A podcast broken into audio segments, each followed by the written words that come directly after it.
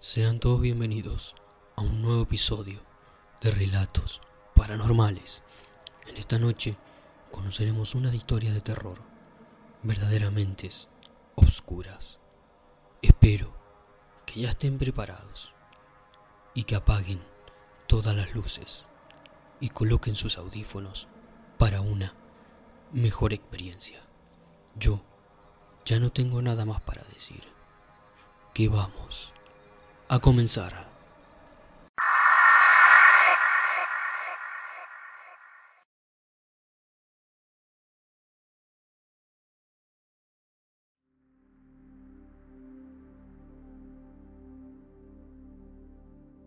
Desde siempre me han sucedido cosas paranormales, de diferente tipo, pero igual de aterradoras. Digo desde siempre porque cuando tenía como 8 años a la fecha me han pasado muchas experiencias paranormales y estas dos que contaré me sucedieron a una misma hora, pero en diferentes años. A esa edad vivíamos en una casa que se rentaban mis padres.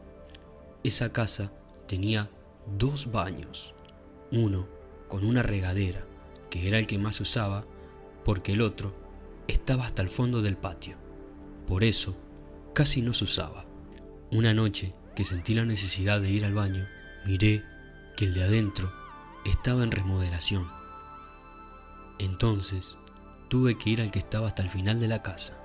Tenía que atravesar un jardín y no me gustaba, porque el dueño tenía gansos. Muchos saben que los gansos son como perros, te atacan o te corretean. Pero eran tantas mis ganas que ni siquiera les pedí a mis padres que me acompañaran. Antes de llegar, vi que los gansos estaban tranquilos. Y cuando llegué al baño, miré que tenían bultos de cemento y materiales de construcción. Salí y todo normal, pero al pasar de regreso, con extrañeza, me di cuenta que ya no estaban los gansos siendo que apenas los había visto antes. Además, era el lugar en donde dormían. En esa área también estaban los tendederos de lavado, y no recuerdo haber visto nada tendido cuando pasé hacia el baño. Ya de regreso, vi unas sábanas blancas, al parecer tendidas, solo que estaban más arriba de lo normal. Porque aunque yo estaba chica, cuando había algo tendido, lo tenía que hacer a un lado para poder pasar, porque casi pegaban en el suelo.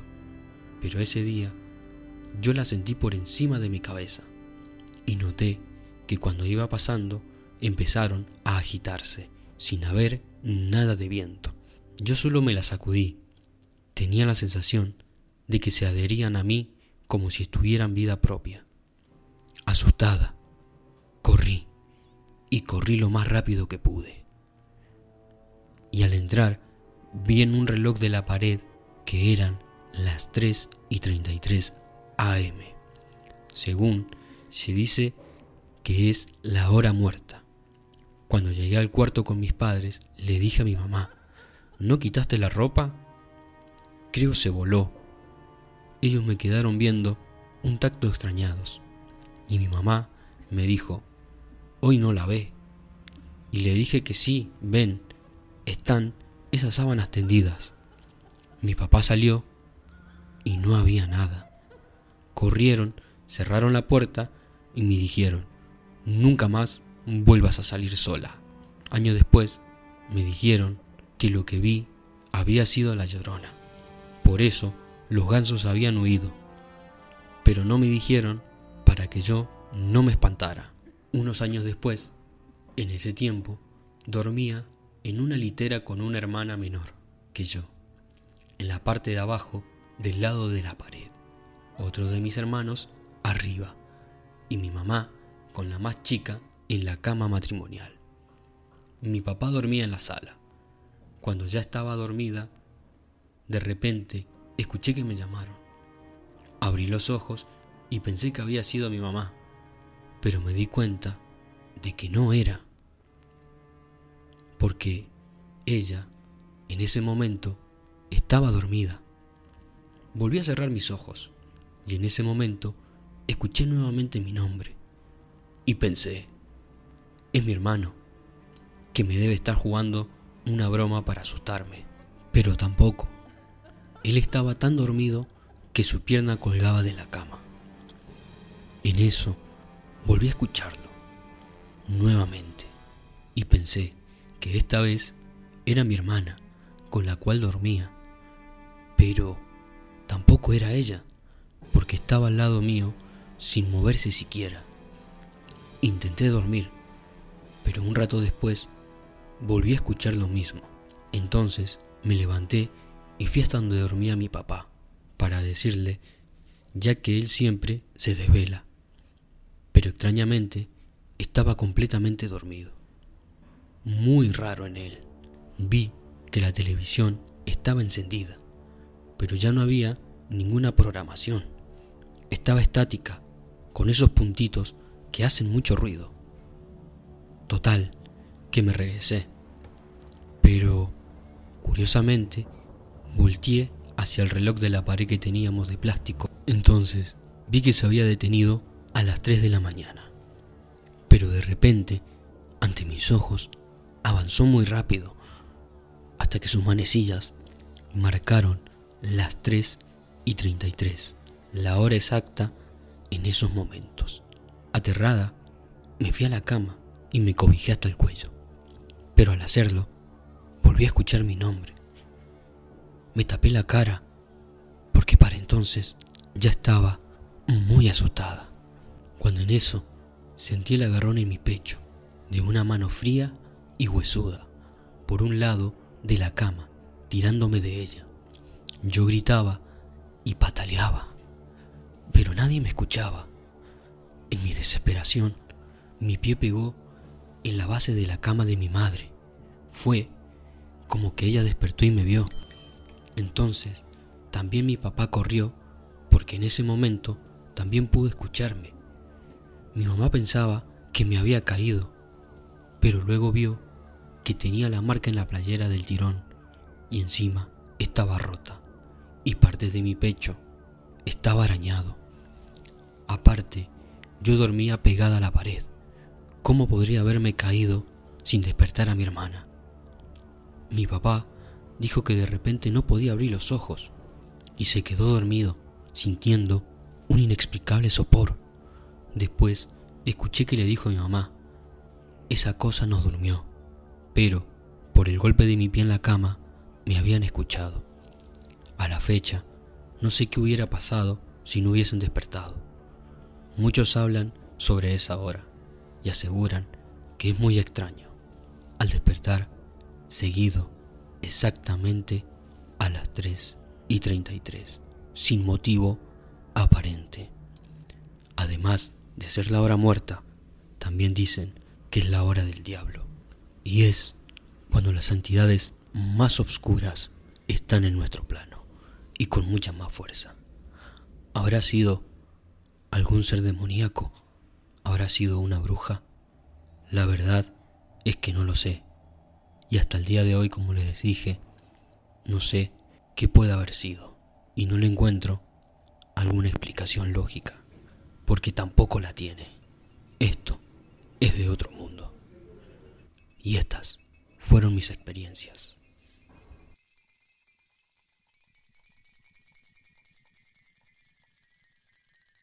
Los sucesos paranormales son de diferente índole unos más aterradores que otros, y pueden ser por etapas. Esto se refiere a que van creciendo paulatinamente, según cómo se vayan alimentando de energías. Pueden ser tanto malignos como pacíficos, pero también tan aterradores que serían difícil de soportarlos. A mí me sucedió, por eso lo sé. Lo que viví fue tan espeluznante que al acudir a una iglesia pidiendo ayuda, el cura no me creyó porque al escucharme dio vuelta y se alejó de mí, sin decirme nada. Yo todavía le grité, jurándole por mis hijos que no estaba loco ni drogado, y lo que había vivido había sido real. Esto me pasó hace un año aproximadamente, cuando trabajaba en una funeraria. Sucedió en la matriz y la sucursal de la misma. En esa ocasión me encontraba por la sucursal, solo en el cuarto de cámaras de vigilancia. Serían como las 8 pm, cuando de repente vi en las cámaras a una persona muy alta en la azotea del lugar. Pensé, un ladrón, se ha de haber metido y de seguro no viene solo. Tomé un machete, que era lo único que había para defenderme, y salí del cuarto de monitores para enfrentarlo. Pero al llegar no había nadie, o al menos eso parecía. Luego pensé, ¿por qué no se activarían las alarmas? Así pasó, pero una hora después empezaría mi calvario. Estaba jugando con mi celular, cuando empecé a ver que en las cámaras de las dos capillas de velación había gente. Estaban llenas la cafetería, las capillas y los jardines. Veo el portón, revisé las alarmas y todo cerrado, sin activarse, y decidí salir a confrontarlos. Serían como 30 o más personas. Cabe mencionar que se veían normales. Cuando llegué a la primera capilla les pregunté, ¿quién los dejó entrar? Solo voltearon sin contestarme, y un frío espantoso recorrió todo mi cuerpo y quedó paralizado, casi sin poder moverme. Como pude, regresé al cuarto de monitoreo para hablar por teléfono y reportar lo que estaba sucediendo. Era muy poca la distancia que había entre la capilla y el cuarto de monitoreo, pero se me hizo una eternidad poder llegar. Al entrar, extrañamente, mi celular estaba muerto, sin carga, y el teléfono local no tenía línea. Me encerré cerrando también las cortinas. Luego, escuché que andaban por afuera, por la puerta, donde yo estaba encerrado. Observé por los monitores y ahí estaban. Entonces me puse a rezar, pensando que así se marcharían. Pero no funcionó. Como un milagro, entró una llamada de mi supervisor al teléfono y le platiqué todo, pero estaba tan alterado y con miedo que no me creía. En donde él se encontraba tenía las mismas cámaras que yo, pero no veía nada. Me dijo, ¿tomaste? Le conté, yo no bebo. Le dije, si no me crees, ahí está tu trabajo. Me voy a salir de aquí ahora mismo. Me contestó, ahí voy, espérame, colgando la llamada. Me armé de valor y abrí el portón.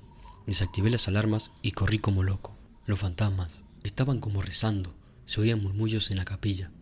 Ya casi para salir, crucé unos jardines y había como diez fantasmas que al verme se me dejaron ir, pero alcancé a salir. Afuera estaba un señor con un puesto de hot dog y me dirigí con él para esperar a que llegaran por mí. La funeraria está en Guadalajara, sobre el periférico, entre la carretera Chapala y el cruce Manuel Gómez Morín. Ya eran como las 11 pm y no llegaba mi compañero. El de los hot dogs me dijo, te asustaron, ¿verdad? Casi llorando le dije, fue horrible. Aquí quédate, yo me quito hasta que amanece. Me empezó a platicar que no les duraba el personal porque veían cosas. En eso llegó mi supervisor con su esposa y otro compañero de trabajo. Traían un bate de béisbol y me dice, dime dónde están los que viste. Ya un poco más tranquilo, al verlos, entramos todos juntos. Los jardines y la primer capilla estaban vacíos. Mis compañeros iban revisando todo, pero cuando llegamos a la cafetería, la esposa del supervisor dijo, allí hay gente sentada en la cafetería. Volteó y también nos miró, pero los demás no los veían. Me dicen, preguntales qué quieren y por qué están aquí. Me de valor. Voy y les pregunto, pero no me contestaron, solo me miraban fijamente. Salí asustado y fuimos al cuarto de monitores, pero allá no había nada. Entonces le digo al jefe, regresa a las cámaras de las 8 a las 10. Fue donde vieron todo con asombro y miedo. Al parecer, ya había pasado todo y decidí terminar mi turno, que era de 24 horas, quedándose un compañero conmigo. Pensé, ya no va a pasar nada, pero estaba completamente equivocado porque lo más feo estaba por venir. A las dos o tres de la mañana, mi compañero se fue a dormir a la cafetería. Yo me quedé con los monitores. En eso me ganó el sueño y me recosté en un pequeño sillón. Amaneció y yo estaba en el suelo, todo golpeado, sin entender qué había sucedido. Fui a buscar a mis compañeros para largarnos de ese infierno y lo encontré encerrado en los baños, muy alterado. Lo asustaron como a mí porque describió todo lo que yo había visto. Llega el supervisor y le dije que revisara todas las cámaras de nuevo, desde las 3 de la mañana en adelante. Al hacerlo, se ve que muchas sombras negras se meten arrastrándose de donde yo dormía. Me levantaron del sillón, luego me tiraron arrastrándome por el cuarto. yo estaba tan cansado que no sentí nada. Eso explicaba todos mis golpes. Siguieron mirando las cámaras y ya no se veían como gente normal. Eran puras siluetas negras, con aspecto de humanos y animales. Unas parecían costales negros arrastrándose, otras ni forma tenían. Pero lo que se vio en los jardines fue lo más espeluznante. Era una especie de minotauro negro, como si fuera de humo, paseándose por todo el lugar. Le dijeron al dueño de la funeraria, el señor Enrique López, y aún viendo todos los videos, no creyó. Pero mi historia continuó, porque tenía que cerrar quincena para que me pudieran liquidar. Yo hacía de todo, y en la matriz empecé a ver cosas también, y muy feas, en los laboratorios, las capillas y hasta las carrozas. En los laboratorios miraba como una sombra negra muy alta y en las carrozas gente sentada atrás cuando iba el semefo. Después de aquello miraba las almas de los muertos viéndose a sí mismo, pero algunos no tenían figura. Lo último que derramó la gota del vaso fue que un día ir al semefo por un joven que se había suicidado, esa vez mi compañero se tuvo que ir antes de trasladar el cuerpo a la funeraria y me había dejado solo. En el trayecto sentía que alguien me observaba. Debo resaltar que la camioneta de traslado no está separada completamente de la cabina y por el retrovisor se mira perfectamente todo lo que subes. Bueno, en esas andaba cuando miré por el retrovisor y veo a un lado del cuerpo del mismo joven que llevaba en el ataúd hincado mirándose y viéndome a mí. Moví el espejo para no mirar y me puse a rezar, pero sentía que lo traía a mi espalda, por atrás de la nuca. Ese fue mi último día ahí, después de un año trabajando con ellos en la funeraria López. Es imposible poder explicar exactamente con palabras lo que se siente, pero en esos momentos tan escalofriantes, en lo único que pensaba eran mis dos pequeños hijos, que por el terror se me fuera a parar el corazón y quedaran solitos, ya que soy padre y madre para ellos. Gracias a Dios, no fue así.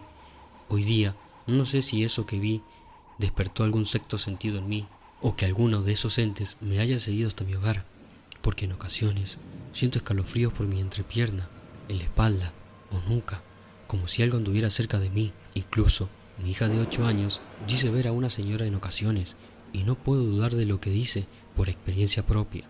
Tampoco dudo de que alguien haya vivido algo similar a lo que yo viví. Pero para mí, uno de esos espíritus de la funeraria me ha seguido hasta mi hogar, y yo creo que es el que me está atormentando en estos momentos. Y ya no es solo a mí, sino que también a mis hijos les está afectando.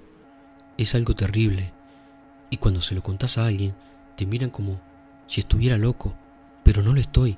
Lo que estoy viviendo y lo que viví es completamente real. Estas cosas, entidades, demonios, como los quieran llamar, me han seguido. Y además, he empezado a ver hasta sombras en mi cuarto. Cuando estoy dormido, en plena madrugada, siento que algo muy frío se acerca a mí, pero cuando despierto, no hay nada. Y también, en algunas ocasiones, he amanecido con algunos rajuños en todo el cuerpo, cosa que no tienen explicación y tampoco alguna lógica, ya que ni siquiera alguno de mis hijos podría ocasionarme algo así, y mucho menos un animal, porque no vivo en ningún lugar donde haya monte. Y además tampoco he escuchado un ruido de algún animal. Entonces, ¿de dónde vienen estos rajuños que aparecen en mi cuerpo? Los moretones, todo. Lo último que me ha pasado es que una vez que llegué a mi casa, al abrir la puerta, escuché como si hubiera muchas personas teniendo una conversación, pero era imposible, porque ahí solo vivimos yo y mis hijos, y en ese momento no estaban. Pensé que alguien se había metido, pero cuando comencé a revisar nuevamente no encontré nada. Y no hay explicación, no hay una lógica alguna. Como dije, no sé si ha sido un sexto sentido, o tal vez estas entidades se han atraído a mí. Yo sé que el miedo las atrae, pero es imposible no sentirlos. Cuando uno está y le pasan estas cosas, el miedo se apodera. He quedado paralizado tantas veces, pero tengo que ser un hombre fuerte por mis hijos. Ellos no pueden verme débil, por más que yo no le encuentre explicación a esto. De alguna manera u otra voy a tener que salir adelante.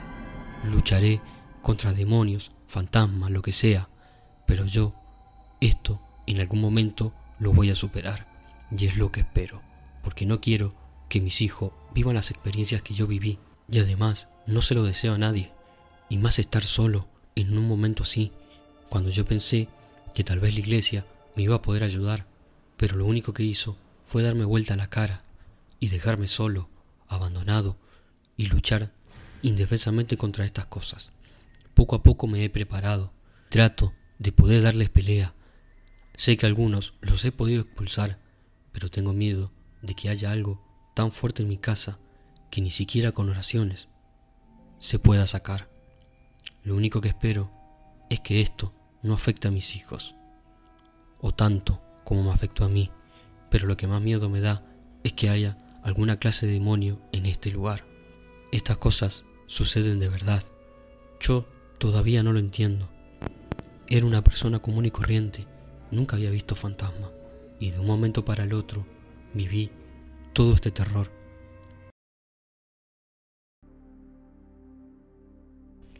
Era el 17 de mayo de 2017, en un pueblo a las afueras de la ciudad de Monterrey, Nuevo León. A doña Berta Elizalde le ocurrió lo que nadie quisiera vivir.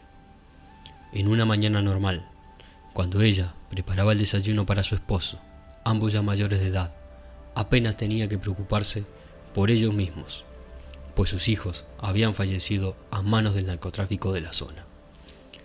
Los señores habían vivido ahí toda la vida. Era una pareja de ancianos, a quienes ya poco les quedaba por delante. Doña Berta preparó ese día un rico desayuno para su esposo. Tenían algunas gallinas, así que le hizo un omelette.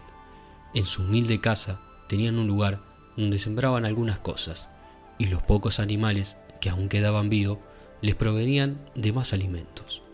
Lo que ninguno imaginó es que ese día sería el más lamentable desde la muerte de sus hijos. Todo comenzó cuando llegaron al lugar unos hombres trabajadores del gobierno y encargados ejidales, que traían unos papeles que decían que supuestamente uno de sus hijos había puesto en garantía el terreno en donde desde hace 60 años doña Berta y su esposo habían vivido.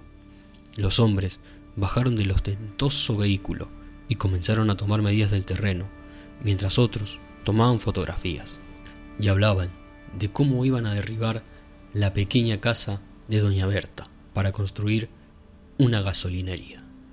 Doña Berta, por supuesto, quedó extrañada de inmediato. Se dirigió a aquellos hombres y les preguntó, Buenos días, ¿se les ofrece algo? Uno de ellos dio un paso al frente y comenzó a explicarle a doña Berta lo que ocurría. Buenos días, necesitamos que desaloje este lugar de inmediato. Este terreno ahora ya no les pertenece a ustedes necesitamos que se vayan. Necesitamos que firme estos papeles, por favor. Doña Berta no era nada tonta, sabía que las cosas no andaban bien, y en efecto, estas personas estaban intentando aprovechar el mal manejo que tenían las escrituras del terreno de Doña Berta, que si bien no tenían todo en regla, era mentira que uno de sus hijos lo había puesto como garantía en un supuesto préstamo. Voy a ver dentro de la casa. Habló con su esposo y a los pocos minutos éste salió con un machete en la mano, dispuesto a defender a capa y espalda lo que por derecho les pertenecía. Los hombres salieron corriendo del lugar, pero más que asustados salieron de ahí riéndose, burlándose de los pobres ancianos. ¿Has visto cómo salió el pinche viejo este? No saben lo que les espera, dijo uno. Al parecer, estas personas tenían algo planeado, algo que ni siquiera doña Berta y su esposo esperaban. Cayó la noche y como era costumbre, el esposo de doña Berta salió a revisar a los animales. Cada uno debía estar en su lugar y debidamente asegurado.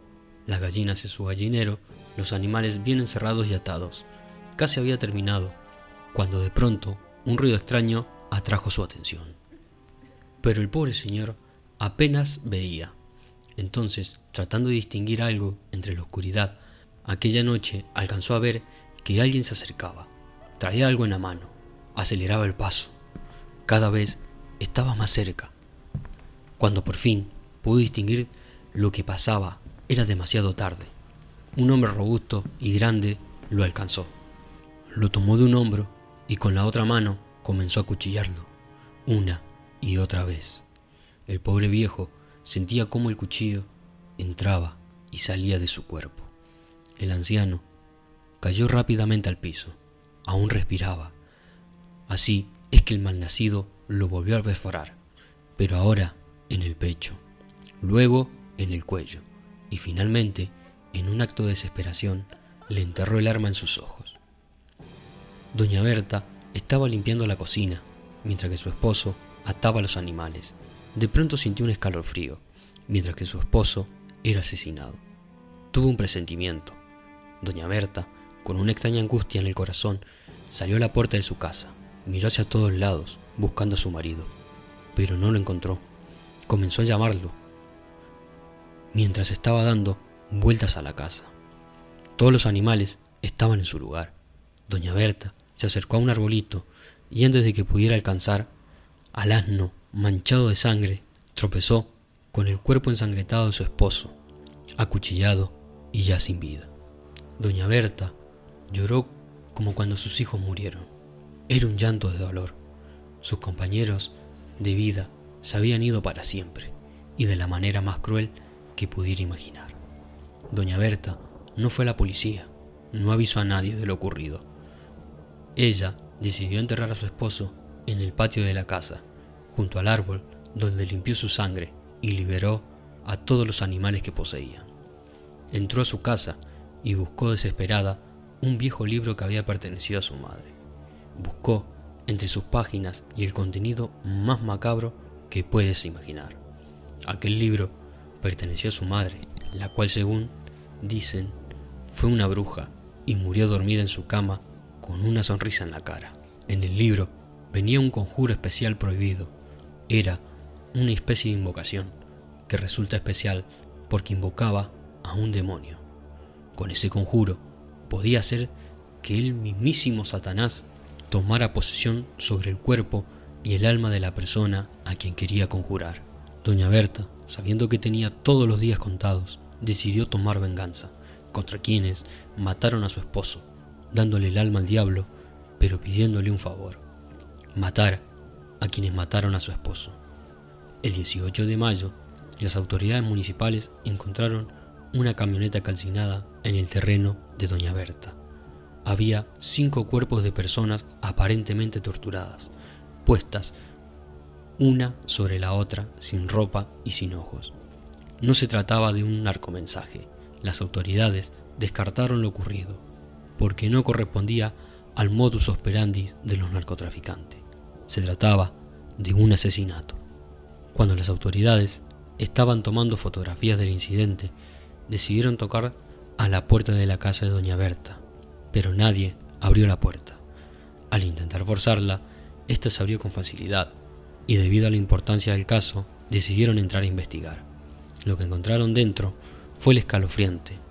Doña Berta estaba sentada en una silla con una sonrisa en la cara, bañada en sangre, con el machete de su esposo en la mano y un collar formado con los ojos de las cinco personas muertas que estaban afuera. Doña Berta se quedó mirando fijamente a los oficiales y de pronto cerró los ojos y murió de un infarto al corazón con la misma sonrisa con que años atrás había muerto su propia madre.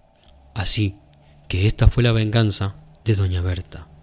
Pudo vengar la muerte de su esposo, pero a cambio de eso ofreció su arma al diablo. Pudo obtener la venganza. Trajo a un demonio a este plano, y él tomó posesión de su cuerpo y le obligó a matar a estos hombres. Pero de seguro que doña Berta no se imaginó que toda la eternidad la iba a tener que pasar en el infierno por haber hecho este pacto con el diablo.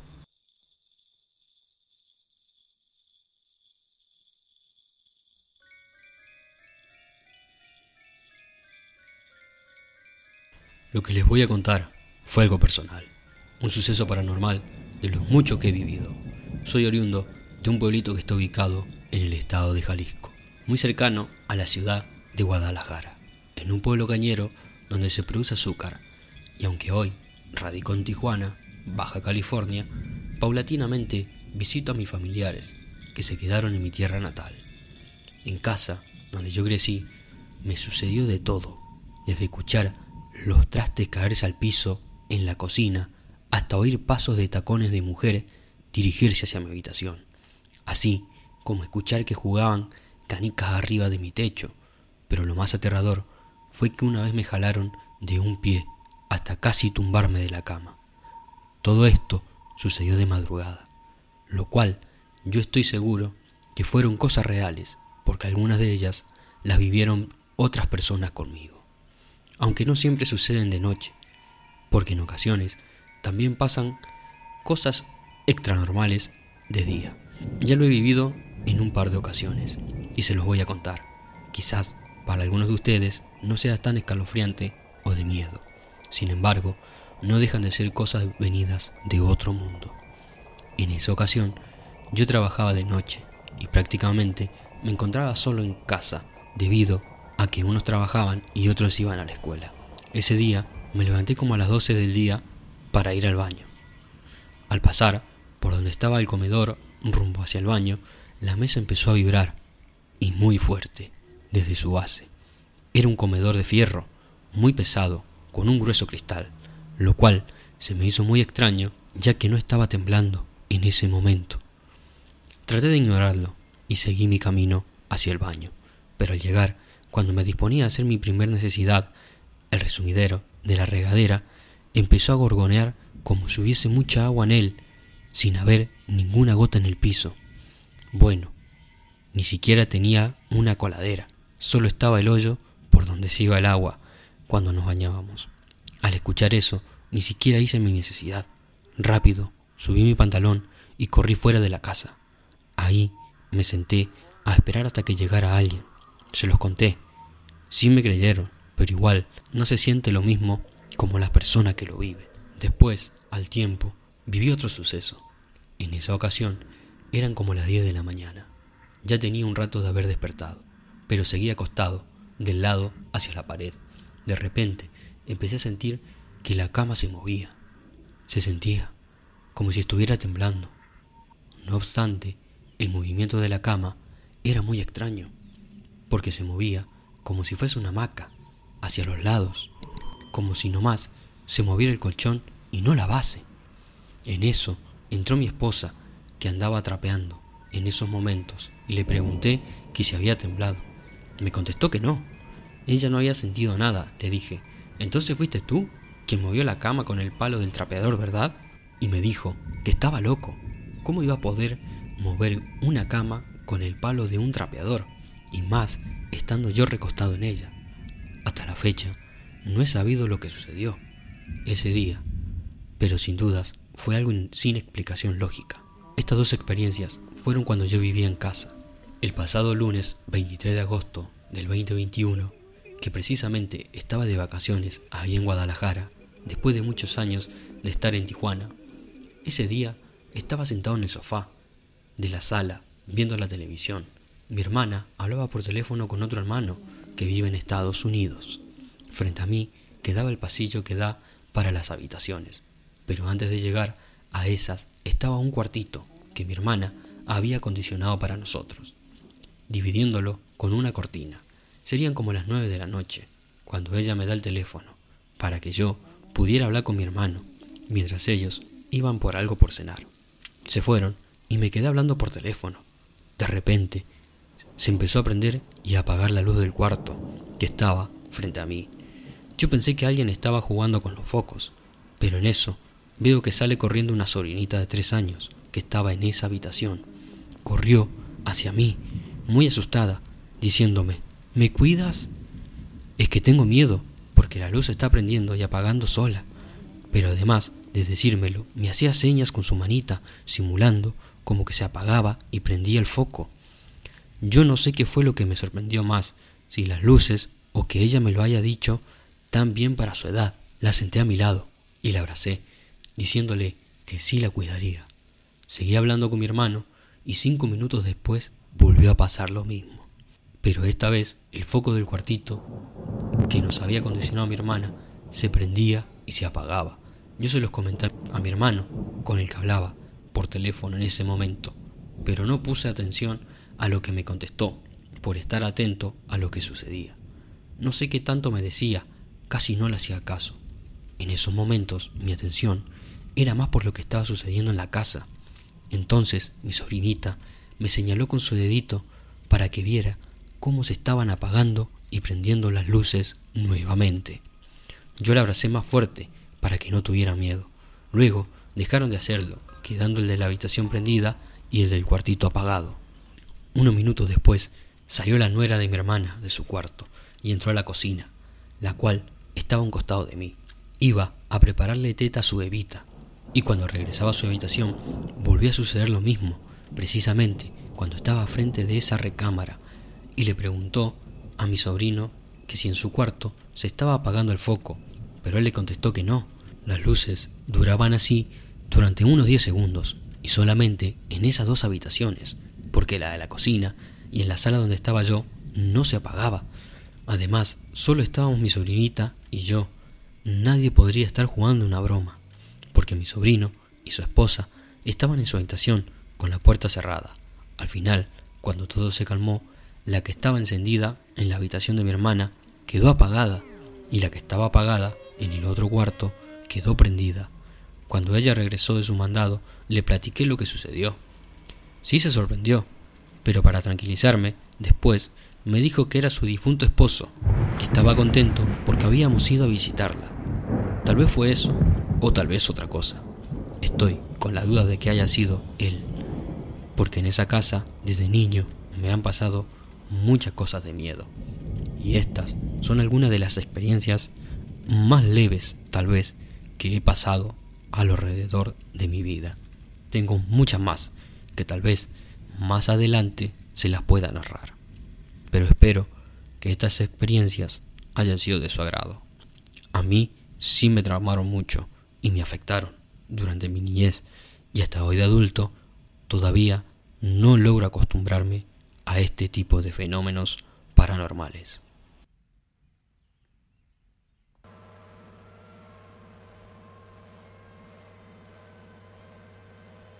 Mi nombre es Verónica y estoy atrapada en un mundo irreal, donde por ignorancia de querer hablar con mi padre muerto, abrí un portal con la tabla Ouija, en el mundo espiritual de los muertos, el cual, por mi falta de experiencia, lo dejé abierto, y éste se cerró atrapando mi alma y condenándome de por vida. Te fallé, Padre, ya no podré estar contigo, y ahora estoy condenado a penar en las tinieblas. Mi pesadilla inició el 27 de julio de 1991, en Vallezcas, España. A la medianoche, en la calle 8 de Luis Marín, en Madrid. Hola, cuartel de la policía. Por favor, ayúdenos. Algo entró a mi casa y no es bueno. Los crucifijos se están dando vueltas y han quedado boca abajo, al igual que las imágenes católicas. De todas se han deshecho. El ambiente frío, con un olor a muerte y un especial azufre. Por Dios, vengan pronto, que esa cosa que entró a casa se está arrastrando en lo oscuro. Es enorme y brama como una bestia. Nos está vigilando y no permite que salgamos de la casa. Eso fue todo lo que la Policía Nacional Española pudo escuchar aquella madrugada, cuando aún con vida Verónica solicitó ayuda. Al llegar la policía, encontró a la pobre niña, Verónica, de 14 años, agonizando, casi muerta, y a los padres y hermanos sin poder decir una palabra, a media calle, desorientados, con muecas de horror, de algo que no se explicaban. Los cuatro policías que llegaron a atender el caso no daban crédito de lo destrozado que estaba ese lugar, de los charcos de sangre y un ambiente hostil donde la pobre niña tenía un paro respiratorio a causa de un posible estrangulamiento. La familia estaba en serios problemas y la policía no descartaba violencia familiar. Lamentablemente, la pobre Verónica Gutiérrez Lázaro, de 14 años, era certificada como muerta el amanecer del 11 de agosto de 1991 en el hospital Gregorio Marañón por fractura craneoencefálica y asfixia, después de muchos días de agonizar y luchar por su vida. El inspector José Pedro Negri, quien tenía uno de los casos paranormales más explícitos del cual la policía española clasificó como único y el primero en su tipo a nivel mundial, con el nombre del expediente Vallescas. Todo era confuso, desorden mental en la familia y una escena del crimen inexplicable, y no habían culpables, pues cosas extrañas continuaron en esa casa días después de la muerte de Verónica. Al hacer la investigación, la policía descubrió que días atrás la niña Verónica se comenzó a interesar en el ocultismo y principalmente su objetivo era hacer contacto con su madre padre biológico, que había fallecido, y ella quería despedirse de él a pesar de hacer cualquier cosa, y lamentablemente recurrió a un ritual con una tabla Ouija. Para este propósito y lo inició al principio en su colegio con varias compañeras, quienes le inventaron a ser testigo de la invocación, a el novio de su mejor amiga que murió trágicamente en un accidente de moto, pero al estar ya abriendo el portal, la maestra de ellas las notó algo raro en su comportamiento, y fue allí que con horror miró la tabla Ouija, la cual tomó y destruyó contra el piso, sin darles tiempo a cerrar el mundo paralelo que habían abierto. Al momento que una extraña sombra del color del humo se escapaba o liberaba de la tabla, la cual se alojó en el cuerpo de Verónica. Esto ante los ojos de sus compañeras que dieron crédito de este evento. Desde ese momento, Verónica comenzó a presentar extraños comportamientos y desórdenes mentales y psicológicos, al grado que estuvo varias veces en el hospital a causa de alucinaciones, convulsiones inexplicables, voces en sus cabezas y sombras que la acompañaban en las noches durante el tiempo que aún permaneció con vida. Los psicólogos la llegaron a catalogar con problemas mentales por el tipo de síntomas, pero después de visitar varios lugares, ninguno coincidía en un padecimiento lógico. Pero no fue la única. El padrastro y hermanos de Verónica manifestaron que después de muerta, la casa era visitada todas las noches por demonios, los cuales atacaban la pared, destrozaban los pisos y destruían los muebles, al grado de que la familia se encerraba apenas se ocultaba el sol. El padrastro de Verónica perdió el empleo y decidió cuidar a la familia, en espera de otro trabajo, pero extrañamente las cosas en esa casa eran aterradoras. Prácticamente la casa cobraba vida y de ella escapaban infinidad de demonios, pero nadie les creía. Muchos expertos en parapsicología se interesaron en el caso y pagaron cantidades de dinero para sesiones espiritistas y paranormales, las cuales asombraban por lo fuerte del caso. La policía estaba presente en ese estudio paranormal y poco faltó para que salieran corriendo, pues vieron cómo las puertas, los libros, armarios, closet y hasta la cocina se abrían una y otra vez, y sin olvidar los extraños golpes en la azotea y arañazos en la mesa. Esto desconcertó al inspector de la policía y tuvo que clasificar a su caso como expediente paranormal, con exorcismo, algo jamás investigado por la policía, y ellos dieron fe de este episodio. Los parapsicólogos determinaron, mediante sesión espiritual, que Verónica fue muerta por fractura al hacerla arrojada una silla a la cabeza, y posteriormente fue estrangulada por un demonio, de máximo grado, en el mundo humano, y encerrada en el mundo espiritual, en el mismo portal que ella abrió, pues su necesidad de hablar con su padre muerto la llevó a desafiar a fuertes espíritus, al grado de retarlos, sin medir el peligro y jugando con la tabla del diablo. Cuando un demonio se salió del portal para atraparla eternamente en una dimensión desconocida. Esa noche fue invocada con tres velas, un espejo y una Biblia, y dijo que su espíritu quedó encerrado en las paredes de la casa, pero a diario libraba batallas para poder salvar su alma. Quiere ser devorada por el diablo. De esto los policías fueron testigos, y sin duda España vio en esa década el crimen más extraño, pero real, del siglo. Y al día de hoy, esa casa sigue sin venderse, la cual noche a noche es visitada por esta pobre alma atrapada que aún no recibe la luz y su pecado por querer ver a su padre fue quedar encerrada por siglos. Este caso aún resuena en la comunidad española, pues recientemente se abría el expediente. Nunca se comprobó a ciencia cierta el homicidio y se dejó en el olvido, y ahora, después de casi 20 años, volvió a llamar fuertemente la atención, pues hay quien asegura que en esa casa el espíritu de Verónica se presenta cada noche suplicando por su liberación, pero nadie se atreve a ayudarla. Y este es un caso real que ha ocurrido en España. Ya, yo creo que se darán una cuenta que hasta está su película. Verónica.